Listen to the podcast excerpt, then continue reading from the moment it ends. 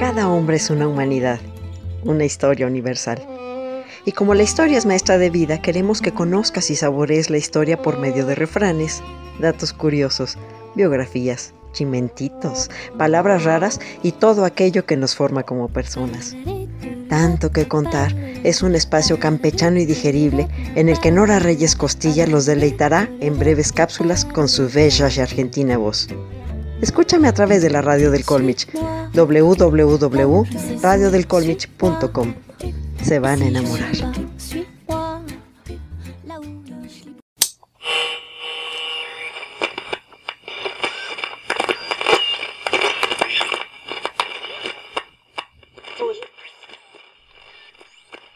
Los efectos secundarios de esta cápsula pueden incluir amor patrio.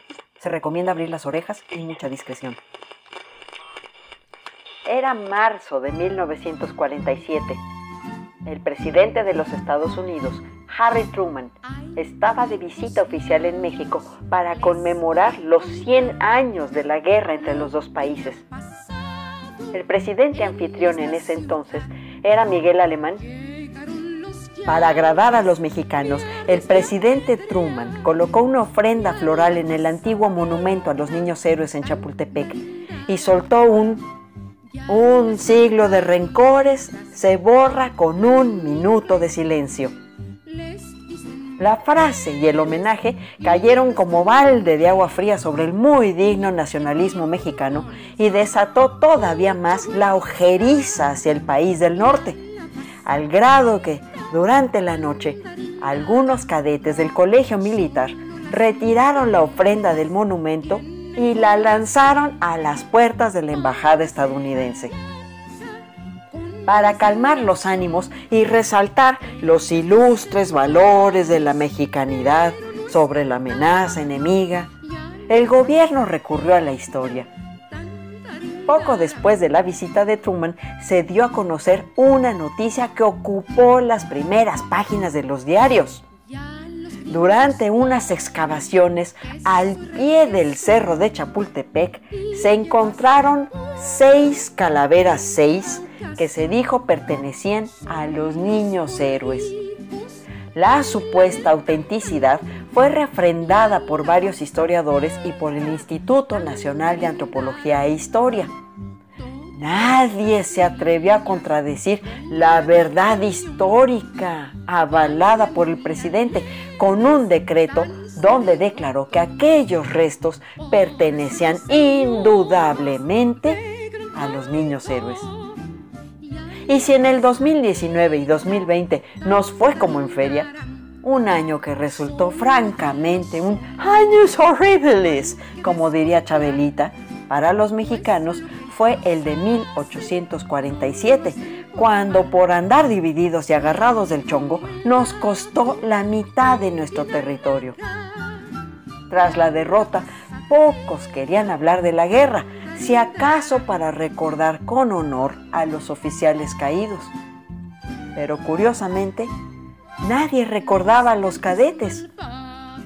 Miguel Miramón fue un niño héroe un sobreviviente que se sostuvo en su posición, que fue herido en batalla y se recuperó al punto de hacer una honrosa carrera militar y ser el presidente más joven de México a los 25 años, quien se preocupó por recordar en 1851 a sus antiguos compañeros del colegio militar sin especificar nombres ni acciones ese niño héroe, que fue fusilado en 1867 junto a Maximiliano de Habsburgo, transformó el funesto recuerdo de 1847 en una gesta mexicana contra el siempre poderoso invasor que finalmente pudo ser detenido.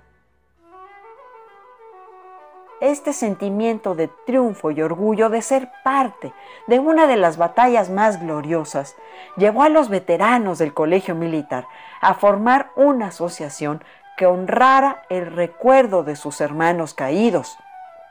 Surgieron libros y discursos, nombres de cadetes como Agustín Melgar, y Vicente Suárez fueron cotejados en las listas de alumnos para después relacionarse con Francisco Montes de Oca, Juan Escutia, Juan de la Barrera y Francisco Márquez. La historia del sacrificio por la bandera era muy conocida por acciones como la del coronel Santiago Chicoténcatl o la del capitán Margarito Suazo y simplemente se incorporaron al relato de los cadetes.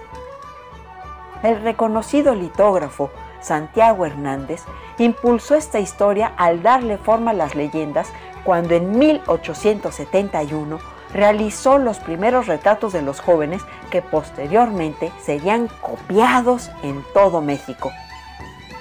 Este año también sería el primer festejo oficial, pues el presidente Benito Juárez aceptó la invitación de la Asociación de Ex Cadetes para asistir a la conmemoración de los combates. A partir de ese año, el Estado incorpora con orgullo el festejo a esos niños héroes. En 1882, el presidente Manuel González donó la primera lápida para el cenotafio en forma de obelisco y en 1884 el Colegio Militar decretó que el 13 de septiembre se pasara lista a los cadetes muertos en la batalla del 47. Los presidentes en turno contribuyeron a que las ceremonias fueran lecciones de historia patria, hasta que en el centenario de 1947 y por órdenes presidenciales se tenían que encontrar las osamentas de los cadetes, quedando claro que donde hay interés hay ganas, en clara referencia a la poca certeza científica del origen de los restos hallados en Chapultepec mucho se ha dicho de sus edades, la forma de perder la vida, si eran niños o adolescentes, si eran 800 soldados, además de los cadetes, si estaban castigados por borrachos o nomás no pudieron salir del colegio militar. El caso es que muchos mitos y datos curiosos envuelven las vidas de quienes dieron sus vidas por México.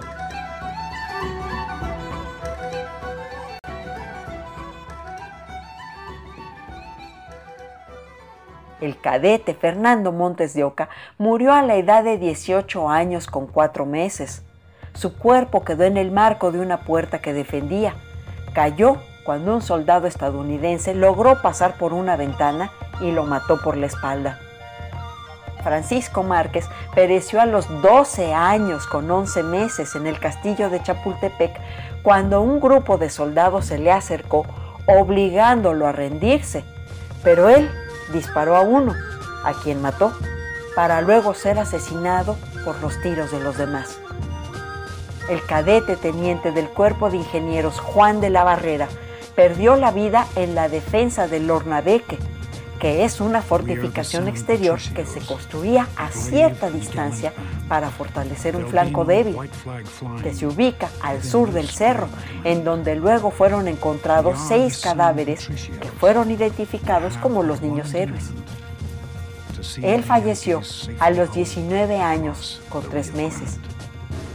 Vicente Suárez dejó de existir a la edad de 14 años con 5 meses en su puesto de centinela en la escalera de honor, peleando a bayoneta contra los estadounidenses. El excadete y teniente Agustín Melgar sucumbió a los 18 años de edad. Murió al día siguiente de la batalla. Se había parapetado detrás de unos colchones en el dormitorio del colegio cuando se lanzó a la lucha cuerpo a cuerpo, de donde resultó herido de varios disparos y bayonetas. Mientras que Juan Escutia, el más lanzado de todos, feneció a los 20 años. Él no era cadete, sino más bien un soldado del batallón de San Blas. Su nombre completo era Juan Bautista Pascasio Escutia Martínez de su participación en la defensa del castillo de Chapultepec, sí existen registros. Incluso la historia oficial lo ha señalado como el niño héroe que se lanzó desde la parte alta del castillo con la bandera de México para que no fuera tomado por el ejército de Estados Unidos.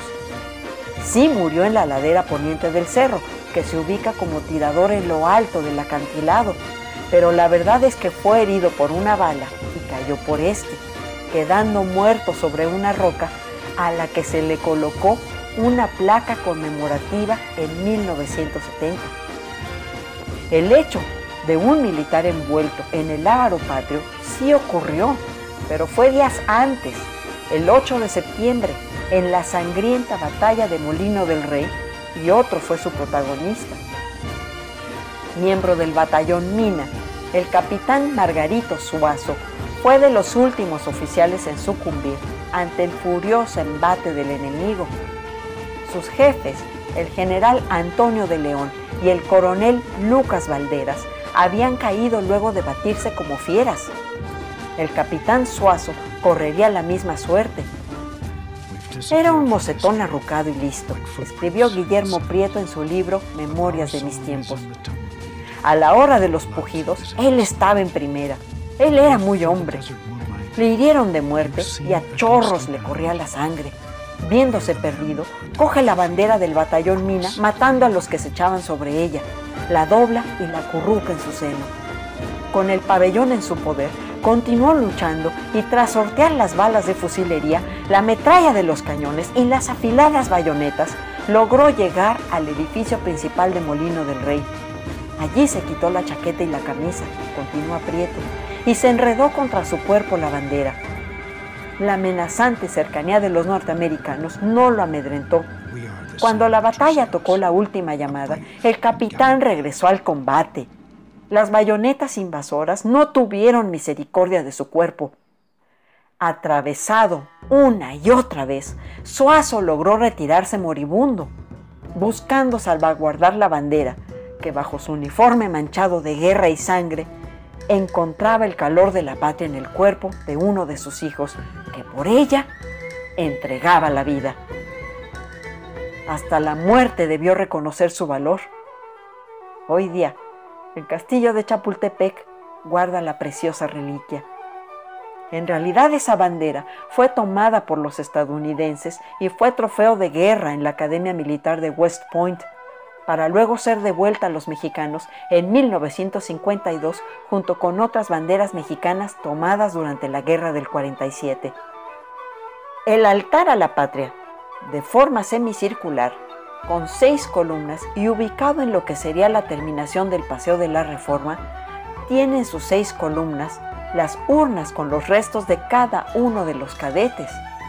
Además, al centro y bajo la estatua principal se colocaron los restos del coronel Felipe Santiago Xicoténcatl. Tras el éxito de la invasión estadounidense, las hostilidades concluyeron con la firma del Tratado de Guadalupe Hidalgo en febrero de 1848, en el que México perdió los territorios que actualmente ocupan los estados de California, Nevada, Utah, Nuevo México, Texas, Arizona, casi todo Colorado y partes de Wyoming, Kansas y Oklahoma en el que además se recalcó que México renunciaría a todo reclamo sobre Texas y la frontera se estableció en el río Bravo. A pesar de la honrosa derrota, los recordamos, no solo a los cadetes, sino a todos los militares y civiles que lucharon como fieras. Por eso, cleonautas, como renuevos cuyos aliños, un viento helado marchita en flor, Así cayeron los héroes niños ante las balas del invasor. Cleonautas, esta fue una patriótica producción de tanto que contar. Soy Nora Reyes Costilla, soy imperatrix ad eternum y en recuerdo a los caídos, a mi manera.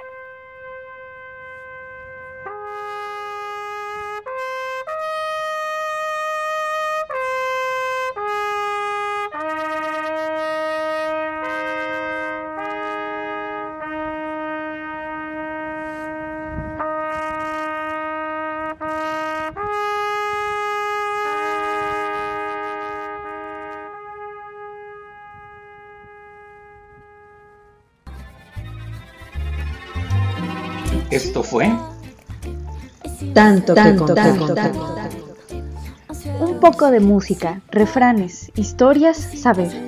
Con Nora Reyes Costilla. no canta, no baila, no se la pierda.